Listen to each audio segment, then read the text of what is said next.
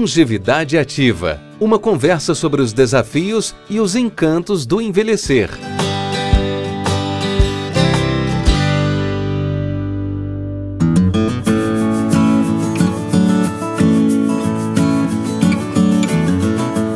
Olá!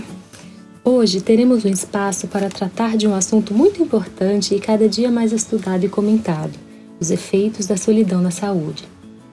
Antes de começar, eu gostaria de fazer um breve parêntese sobre o atual momento do mundo. Como sabem, estamos sendo recrutados a manter um isolamento social como medida protetora à propagação da pandemia do novo coronavírus. Este, então, é um momento único em que toda a sociedade está tendo a oportunidade de voltar para si, para seus lares, para seus familiares e relembrar costumes e práticas de uma era em que não havia tamanha interação social. Então, nada mais oportuno do que decifrarmos alguns perigos escondidos por trás de sentimentos que foram provocados por uma sociedade que buscou e alcançou inovações tecnológicas, mas que perdeu a sensibilidade de olhar para si e para o próximo.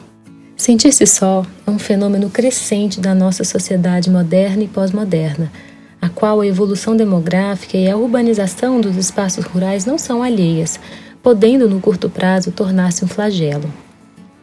Com o aumento da expectativa de vida aliada ao egoísmo intrínseco do capitalismo, o mundo observa, passivo, a formação de um exército de solitários. Para tal, há necessidade de reconhecer a solidão como um problema simultaneamente de saúde e também social, com tendência a se agravar.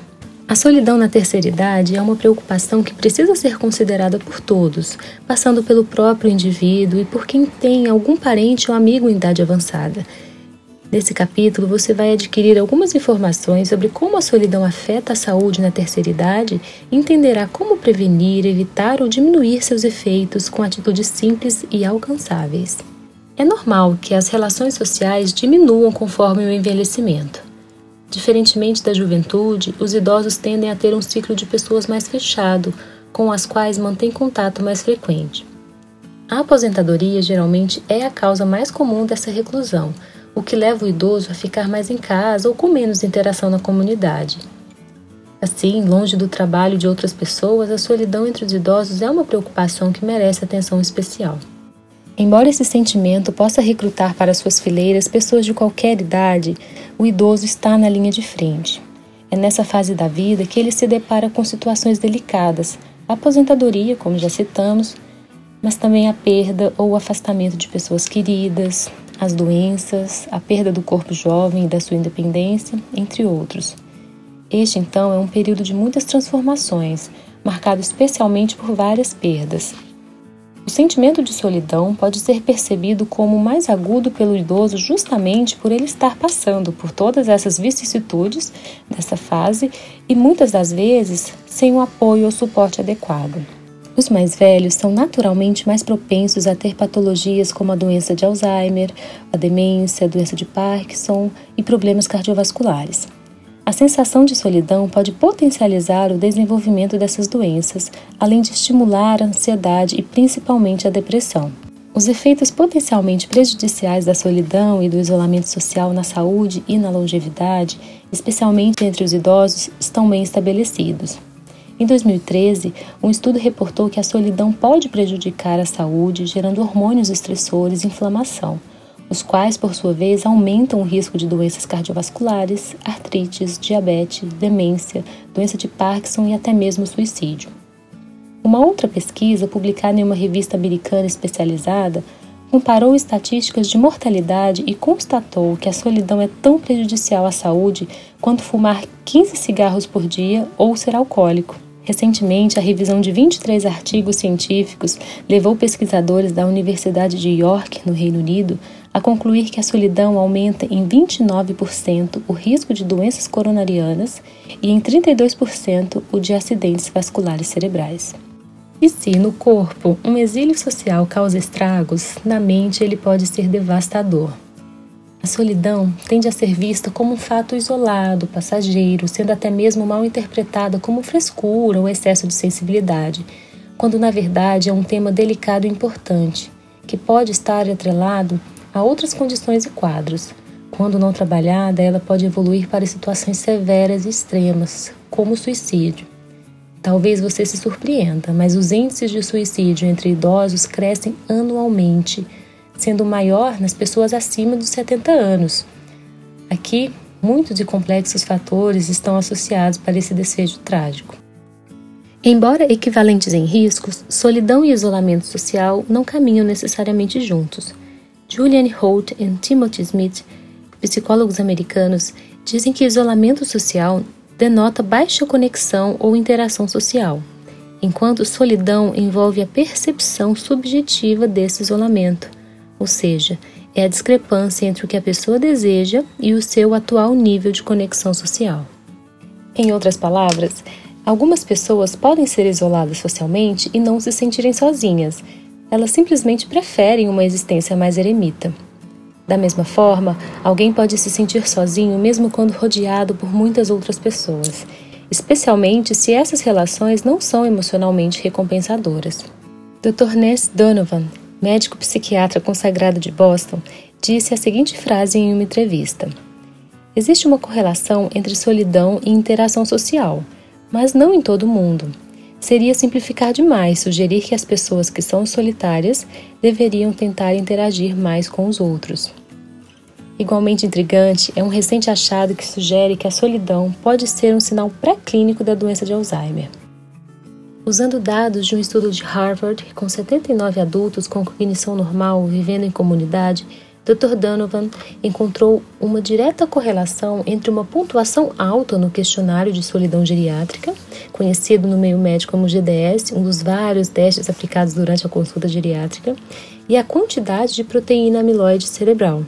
O acúmulo amiloide é considerado o sinal patológico principal da doença de Alzheimer. Diante desses e outros estudos, existe uma forte evidência da relação entre sintomas de depressão e comprometimento cognitivo leve e demência. Especialistas sugerem que a solidão, assim como a depressão, devem ter efeitos patológicos similares no cérebro. Todos esses achados levantam a pergunta sobre como a solidão e o isolamento social devem ser evitados para ajudar a conter o declínio cognitivo e outros efeitos adversos indesejáveis à saúde. Existem muitas formas de estimular a convivência na terceira idade. Sugestões para evitar este problema entre adultos e idosos incluem fazer cursos, participar de clubes e associações, descobrir um hobby, fortalecer laços familiares, criar um animal de estimação, fazer trabalhos voluntários, praticar atividades físicas, instrumentais e também frequentar centros religiosos e de convivência. Essas atividades promovem a melhora da sociabilidade, algumas aperfeiçoando competências motoras, como a dança e esportes, enquanto a participação em cursos de idioma e instrumentais, por exemplo, são também um forte estímulo intelectual. Fazer visitas periódicas também é uma forma de demonstrar que o idoso é importante na vida de outras pessoas. Uma das causas principais da depressão é justamente a sensação de inutilidade, que pode ser combatida simplesmente com alguns momentos de conversa, de atenção. Isso faz o idoso se sentir querido e lembrado. Outra maneira interessante de estimular a convivência entre os idosos é por meio da tecnologia. Um estudo canadense realizado no ano passado demonstrou que 26% dos idosos combatem a solidão com as redes sociais. Afinal, os meios digitais servem justamente para encurtar distâncias e aproximar pessoas. Você pode ensinar os idosos do seu ciclo familiar a utilizar o WhatsApp e o YouTube, por exemplo. As chamadas de voz e de vídeo são gratuitas e podem fazer o idoso se sentir próximo daqueles que o amam, enquanto o YouTube abre um leque de oportunidades de se divertir e, quem sabe, até de compartilhar experiências com milhares de pessoas com os próprios vídeos. Alguns países têm desenvolvido programas de combate à solidão na terceira idade. Na Inglaterra, onde cerca de 18% da população tem acima de 65 anos, lançou um serviço pioneiro, um 0800 que recebe ligações de pessoas mais velhas e solitárias. O relatório das atividades do programa de 2016 diz que são feitas 1.400 chamadas por dia de idosos que, de outra maneira, não teriam com quem conversar. Para a médica gerontóloga Zaida Azeredo, autora de diversos livros e pesquisas sobre idosos, é urgente investir em espaços de lazer e de interação social, além de planos educativos a longo prazo. Ela afirma que estes são fatores importantes na prevenção da solidão. Em 2018, ela publicou na Revista Brasileira de Geriatria e Gerontologia o artigo intitulado Solidão na Perspectiva do Idoso, onde descreveu seu estudo que fez com 73 idosos frequentadores de centros de convivência em Viseu, Portugal. Quando perguntados como a sensação de estar só poderia ser diminuída, 28% elegeu passeios, 16% citou atividades, como ginástica, dança e trabalhos manuais. 15% escolheu a resposta que cita a família estar mais presente ou não abandoná-los. Agora podemos perceber como a solidão impacta na vida de todos nós e o quão mal faz à saúde do idoso, mas que pode ser evitada. Cabe aos familiares e às pessoas próximas a tarefa de demonstrar empatia e disposição, a fim de fortalecer o sentimento de pertencimento e evitar que os idosos apresentem problemas de saúde como a depressão e a ansiedade. É necessário estimular medidas que possibilitem a interação desses indivíduos com a sociedade, a partir da participação em grupos de convivência ou qualquer atividade grupal que permita a socialização, o desenvolvimento de habilidades e também momentos de lazer. E, sobretudo, fica evidente a importância de estimular o elo dos idosos com a família, que constitui a base fundamental para a promoção e a experimentação da qualidade de vida, tão almejada por todos nós, seja no presente ou em nosso futuro próximo.